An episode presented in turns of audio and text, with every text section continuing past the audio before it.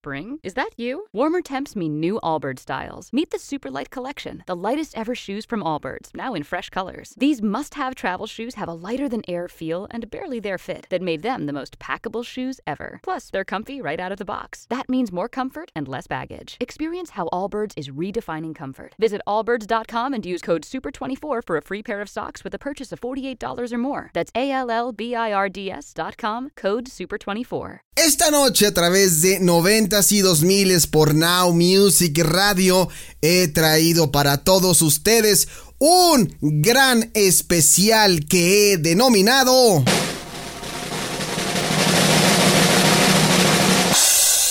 10 grandes hits de la primavera del año 2001. Oh, sí, claro, claro. Pero, pero, pero, pero, pero tengo que hacer un breve anuncio. Ustedes sabrán que eh, en un par de minutos también entra Ana Muñoz con su sección. Entonces, este especial está dividido en dos partes. Una parte ahorita y la otra parte cuando, eh, pues más adelantito. No les voy a decir cuándo, más adelantito, ¿no?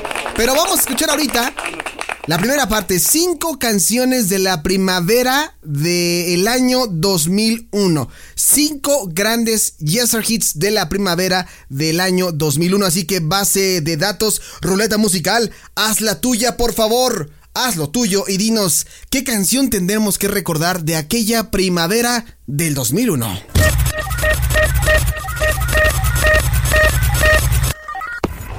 A ver. Gran canción! Híjole. Estamos sacando canciones, verdaderos Yester Hits de la primavera del año 2001 que no se los trae nadie. Todo mundo les dirá las mejores canciones del 2001, lo que más no, pero nadie como en Now Music Radio les va a traer las 10 mejores canciones de la primavera de ese valioso año 2001. 20 años están cumpliendo ya estas canciones, aunque ustedes no lo crean, y para muestra un botón. Esta canción que estamos escuchando es de la banda Aerosmith. Seguramente se acuerdan muy bien de Aerosmith con esta canción llamada Fly Away From Here. Y la canción dice así en todo su esplendor. Échale, por favor.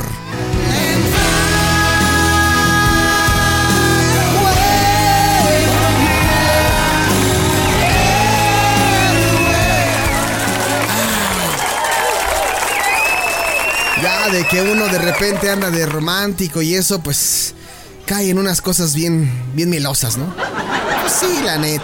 Bueno, esta canción fue el segundo sencillo y la cuarta canción del álbum número 13 de Aerosmith llamado Just Push Play del año 2001 y esta canción trata acerca de el deseo de escapar con el ser amado, que es lo que yo les decía ahorita, o sea, andamos bien enamorados.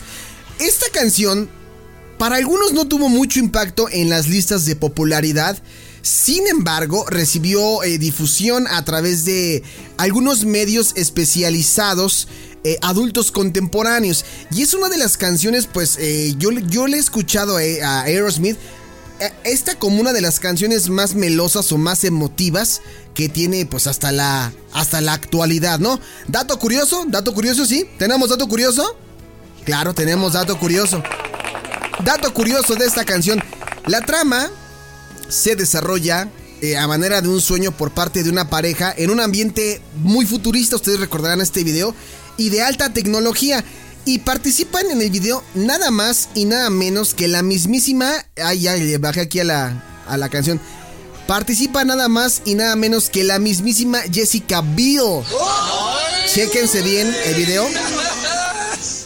Jessica Biel, eh, Ian Somerhalder, los hijos de Steven Tyler y Joe Perry, o sea, Chelsea y Roman. Y también por aquí hablan de, que destaca muchísimo toda esta de esta onda de los rostros de Steven y de Joe que se transforman en, en, en los de sus hijos.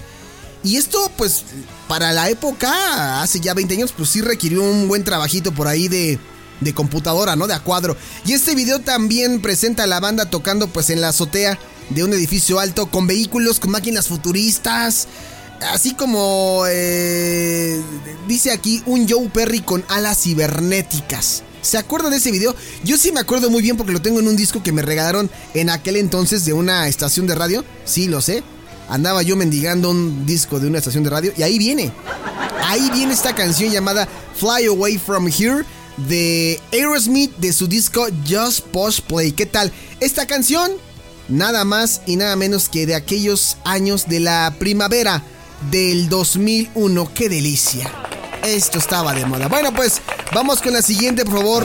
Hay base de datos, ya mandas aquí traicionando. Vamos con la siguiente canción.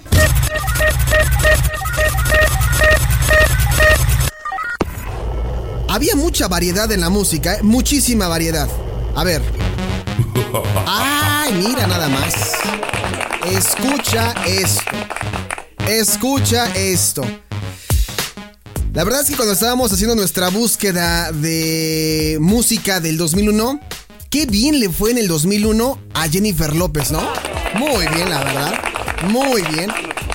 Esta canción que estamos escuchando de Jennifer López lleva por nombre Play y fue lanzada el 27 de marzo del 2001. Está cumpliendo 20 años.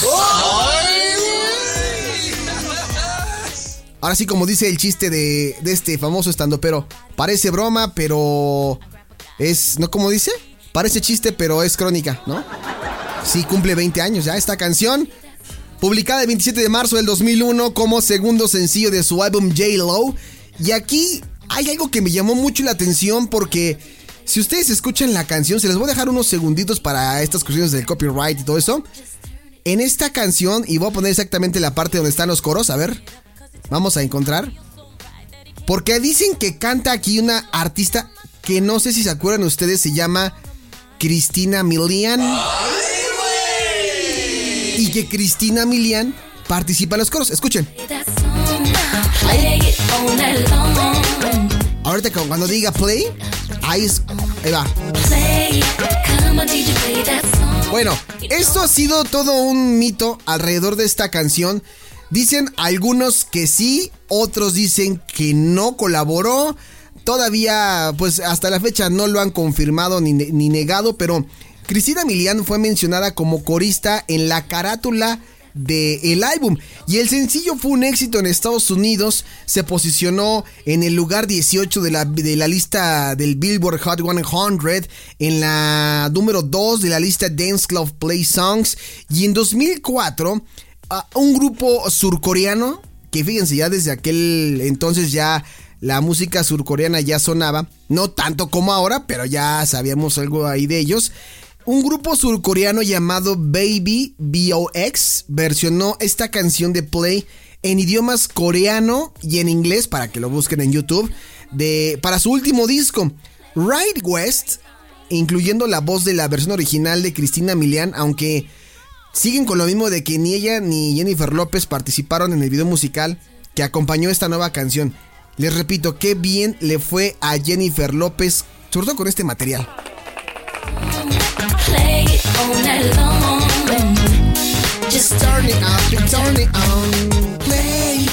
Aparte vean el video, híjole, es que yo no me había percatado de lo sensual que hacía estos videos Jennifer. Lo guapa que se ve Jennifer López en estos videos. Y lo sensual, lo sexy de los videos. Pues ahí está. Jennifer López con Play. Y vámonos con la siguiente base de datos musical que nos traes.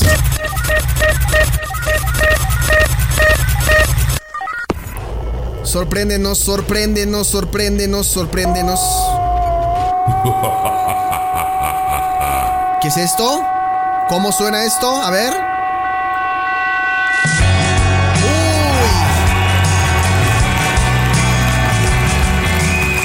Les digo que para esta época había una variedad musical brutal.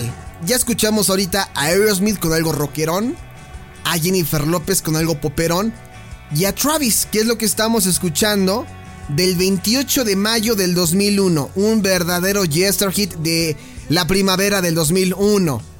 Esta canción, algo así como que significaría algo así como cantar en español Primer sencillo de su tercer álbum de estudio de la banda en aquel entonces indie, Travis, The Invincible Band, fue lanzado en el Reino Unido el 28 de mayo del 2001 Y hubo una campaña pues bastante larga cuando lo promocionaron. Durante cinco semanas esta, canción alcanzó la posición máxima del número 3 en la lista UK Singles Chart. Y este video para quienes lo han visto o para quienes lo recuerdan, eh, están en una casa, ¿no? O sea, el video muestra a la banda visitando una casa de campo grande para cenar. Y se meten en una pelea masiva de alimentos, como las clásicas peleas de alimentos que acostumbran a hacer los norteamericanos, ¿no? Clásicas en ellos. En el video, que se estrenó, por cierto, el 20 de abril del 2001 en Top of the Pops. ¿Cómo está esto? El sencillo alcanzó el número 3. La banda fue invitada a Top of the, of the Pops donde eh, pues rehicieron la guerra de comida para una actuación en directo. O sea, en vivo hicieron esta actuación de la guerra de comida con la canción. Qué padre de ser, ¿no? Seguramente si yo te menciono la escena te vas a acordar. Hay una escena muy famosa en donde eh, una de las personas avienta un pulpo a través de la mesa en esta guerra de comida y el pulpo se va viendo como en cámara lenta. Y el pulpo pues va recorriendo toda la mesa mientras se ve la guerra de, de comida, ¿no? Y pues ahí está esta canción de Travis Sing para que la guarden en sus canciones favoritas de la primavera del 2001 a través de Now Music Radio, la estación de los verdaderos Yester Hits. Por favor, base de datos, síguenos deleitando después de Aerosmith, Jennifer López y Travis. ¿Qué otra canción tenemos, por favor?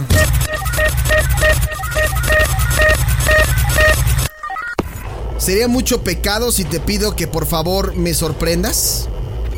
A ver. Sí, lo hizo. Sí, sí. Sí me sorprendió.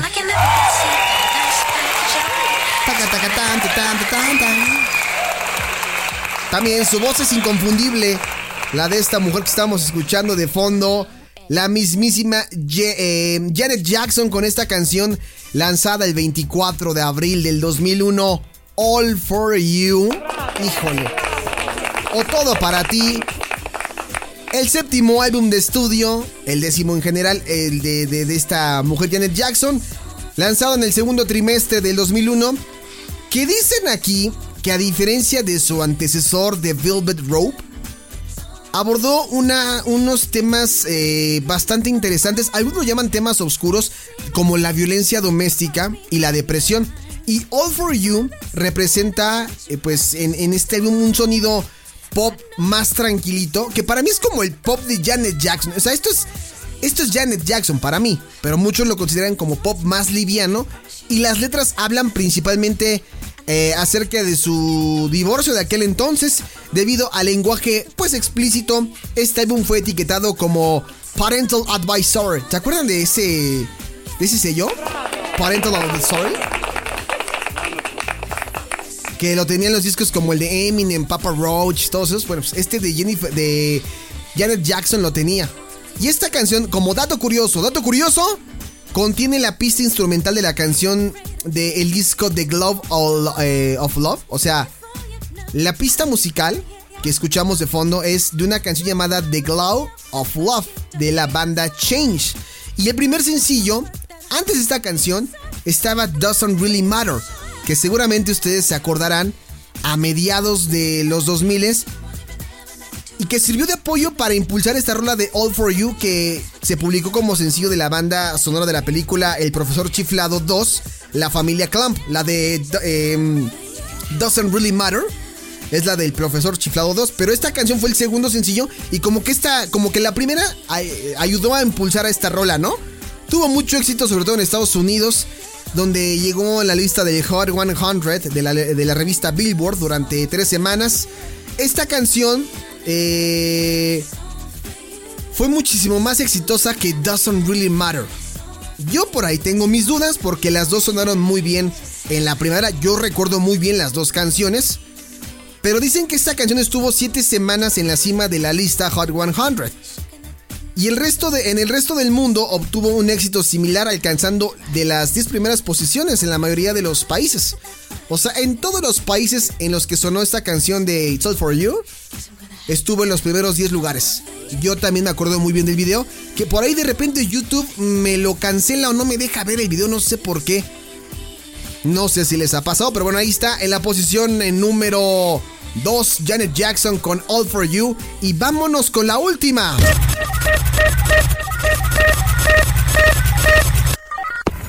Híjole, cabe recalcar y cabe mencionar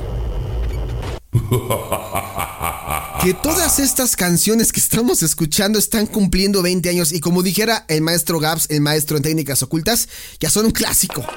Ya son un clásico. Bueno, esta canción que vamos a escuchar está bien interesante. En español es algo así como Arrastrándose. Es el segundo sencillo de su álbum debut. Este álbum ocupa, en el álbum ocupa la pista número 5. Fue lanzado el primero de mayo del 2001 y hay una versión demo que se realizó durante la grabación de este álbum que contiene un intermedio con rap de Mike Shinoura luego del último coro. Esta canción ganó el premio Grammy a mejor interpretación de hard rock en el 2002. La canción ocupa el puesto número 43 de las 100 mejores canciones de todo el tiempo según la revista Key Ranch y como dato curioso, dato curioso, es una de las pocas canciones de este álbum Hybrid Theory que no contiene el rap de Mike Shinoda, eh, quien solo tiene una línea que se repite en el precoro además de ver eh, en el video tocando instrumentos. Ahora, Bien, ¿de qué canción estamos hablando? Claro que sí. Esta rola es de la banda Linkin Park. Que por cierto, que por cierto, déjenme les digo, se supone que debe tener un final oscuro cuando se termina de escribir la primera sinopsis, tomando de la película de especies, cuando un ventilador mata a la banda. Pero Warner Brothers rechazó la idea y al final termina pues diciendo que ha sido escrito en su lugar. Crawling, Linkin Park, en Music Radio.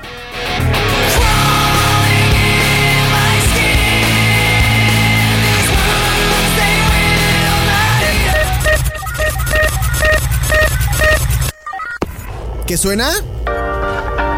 Uy, uy.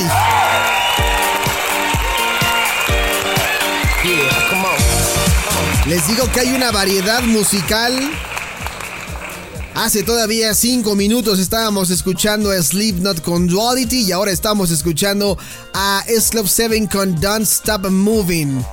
Claro, esta canción, ¿cuándo fue lanzada? El 23 de abril del 2001, Slope 7 lanzaba este single en la canción escrita por el grupo junto con su compositor habitual Simon Ellis, junto a Shepard Salomon y Salomón había trabajado en varios éxitos de la década de los 90, de Eternal y de Michelle Gale. Y la canción cuenta con la voz principal de, eh, Bradley McIntosh y Joe Mira.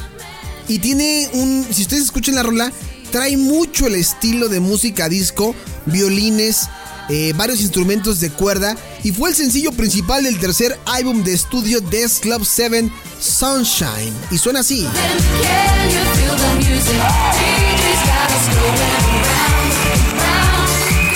¿Cómo estuvo esto? Bueno, la canción alcanzó el número uno en la lista de singles del Reino Unido dos veces en el transcurso de un mes, con eh, It's Raining Men de Jerry Hallowell pasando dos semanas en la primera posición en el medio y la popularidad de la canción la convirtió en el séptimo sencillo más vendido del año. También fue galardonado con el premio Breathe como mejor single británico en 2002 y el ITV's Disco del Año.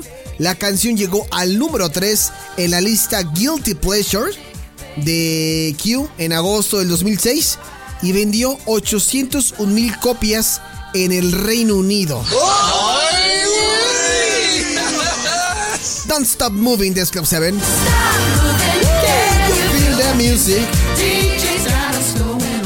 Bueno, vamos con la que sigue, base de datos. ¿Qué nos traes? Sí, andamos muy teen, ¿verdad? Sí, claro. Andamos muy teens con la música de este especial que sonaba en la primavera del 2001, pues por allá el 26 de marzo del 2001 lanzaban este sencillo el grupo 18 ¿Te acuerdas del grupo 18 de su segundo álbum Teen Spirit o Espíritu Adolescente. Y después de que el grupo viajara literalmente al otro lado del mundo para promocionar este álbum, lanzaron el segundo sencillo con un éxito pues mediano, así lo cataloga la crítica. Este sencillo alcanzó a ser el número uno en Suecia, en Japón. Después de ya varias semanas en el top 10 logró obtener un disco de oro, cuando se daban discos de oro, por las ventas eh, físicas. La canción se colocó también en las listas de Asia, de América Latina, alcanzando el puesto número 9 aquí en México, el número 17 en Argentina, el 10 allá en Chile, el número 2 en Perú, el 8 en Australia, el número 15 en Francia y el número 30 en el Reino Unido. Esta canción fue lanzada en el lado B del disco Can't Stop the Pop, que fue lanzado por primera vez en la edición japonesa del álbum, porque tuvieron edición japonesa. También la canción se demoró en ser lanzada en el Reino Unido junto con el álbum. Cuando finalmente pues se lanzó, se liberó, solo alcanzó el número 30 en las listas. Eso es lo malo de repente de una mala planeación, pues afectas al artista o a la banda, ¿no?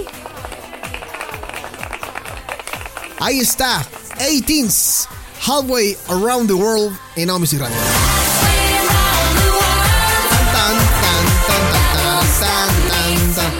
Vámonos con la siguiente canción, mis queridísimos. Les digo que venimos bien intensos. José, ¿lo que nos traes?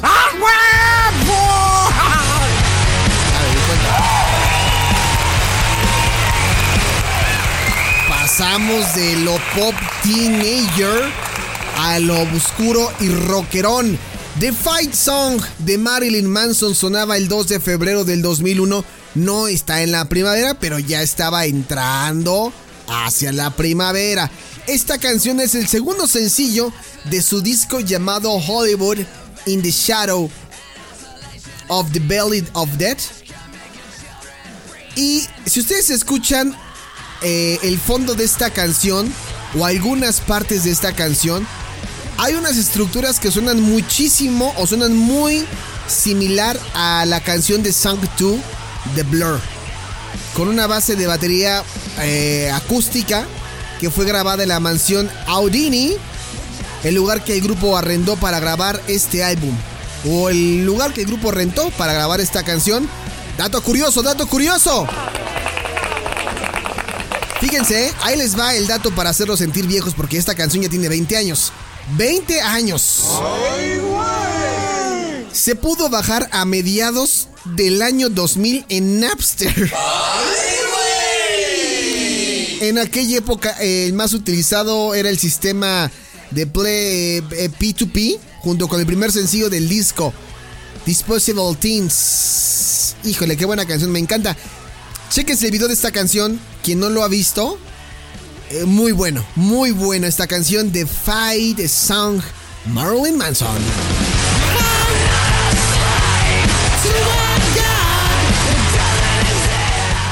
Dato curioso, dato curioso. ¿Quieren más datos curiosos? Porque si ya no los quieren, pues ya no los pongo. Pero quieren, si quieren o no quieren más datos curiosos, díganmelo ahora o callen para siempre. Ok. Este video tuvo una aparición muy corta en el documental Bowling for Columbine de Michael Moore. Momentos antes de la entrevista que Michael le hace a Marilyn Manson sobre el tema de la masacre de Columbine,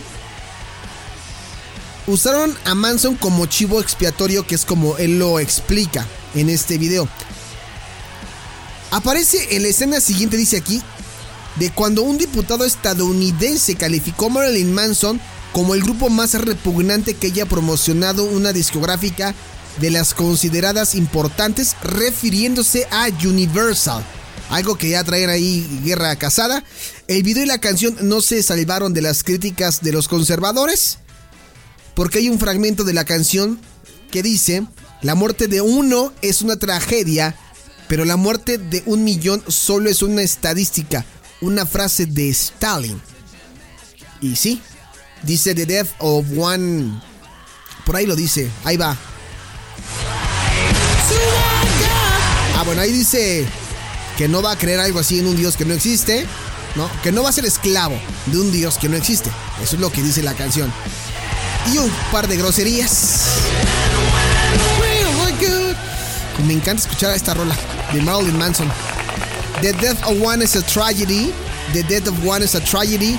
The death of a million is static. Statistic, perdón. Ahí está. Bueno, pues Marilyn Manson con esta canción de Fight Song que apareció en un fragmento de Michael Moore donde retoman esta parte del accidente de Columbine.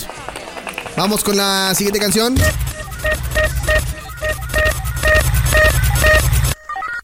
A ver. Ya mucha rudeza, ¿no?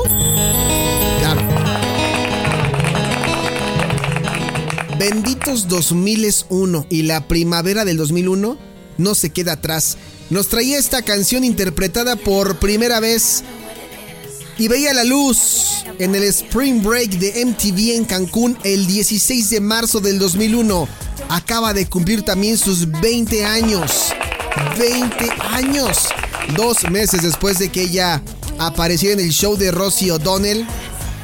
Esta, este famoso personaje, bueno, esta famosa señora allá en Estados Unidos, el 11 de mayo y en el, en el MTV TRL del 31 de mayo. Hay algo curioso con esta. Hay varios datos curiosos con esta canción que estamos escuchando. Lo primero es que fue la canción oficial de la Copa América en el 2001. Y aquí, quienes no han visto este video de Jessica Simpson, se muestra un lado más sexy. De hecho, hay otra versión de este video eh, acompañada de Little Bow Wow.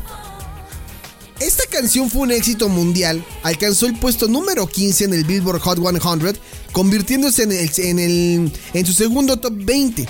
Y el sencillo llegó también al top 20 en 12 países. Ahí les va el dato curioso. Es conocido por su video musical porque se ve muy sensual, pero aquí tratan de mostrar a una Jessica Simpson más que pase de lo conservador a lo abiertamente sexual. ¿Quién tuvo que ver con esto? El mismísimo esposo de Thalía, Tommy Motola, que era quien llevaba la carrera. Sí, Tommy Motola llevaba la carrera de Jessica Simpson.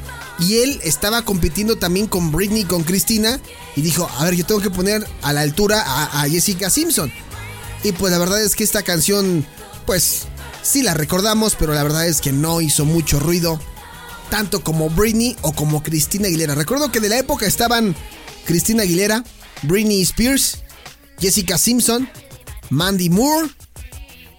No sé si todavía entre por ahí Lindsay Lohan o entre Beyoncé, pero bueno, son las, las divas de aquel entonces, ¿no? Vámonos con la última canción, queridísima base de datos con la que me voy a despedir. Venga de ahí.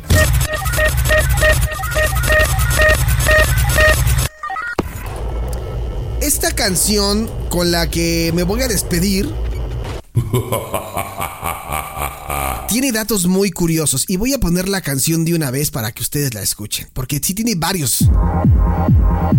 Escuchen nada más.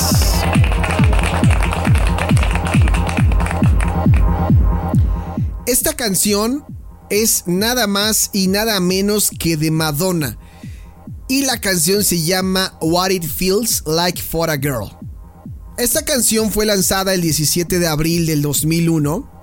¿O qué es lo que siente, eh, qué es lo que siente ser mujer o algo así, no? 17 de abril del 2001 lanzaban esta canción, este sencillo. Este sencillo fue publicado en formato DVD y en VHS. ¿Qué es lo que llama la atención de esta canción? Que por cierto no tiene que ver mucho con el estilo que conocemos de Madonna.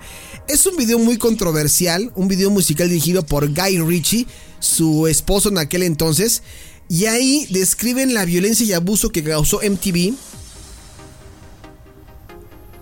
al prohibir parte del video. Lo curioso de este video es que lo transmitían, y dice aquí, ¿eh? Su descripción de violencia y abuso causó que MTV prohibiera su transmisión antes de las 9 pm. Y es la única canción de Madonna que está acompañada por algunos escritores y productores, como ya habíamos dicho ahorita, Guy, eh, Ritchie, Spike eh, Stand. Originalmente la canción iba a ser el segundo sencillo del álbum después de Music, pero como ustedes saben, después de Music tocaron esta canción llamada Don't Tell Me. Y como tercer sencillo, fue What It, eh, What It Feels Like for a Girl. El tercer sencillo. Ahora, datos curiosos.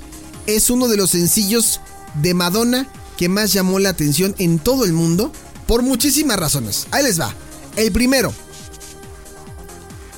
Hay una versión de esta canción a la que titularon Lo que siente la mujer, que es la letra de la canción en español que significa eh, o que describe el mundo de la mujer con una dulce mirada hacia sus sentimientos.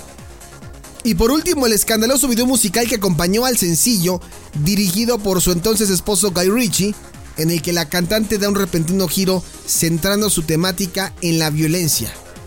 Esta es la versión que conocemos de What It Feels Like for a Girl, cuando la que tocamos en Music Radio, es esta.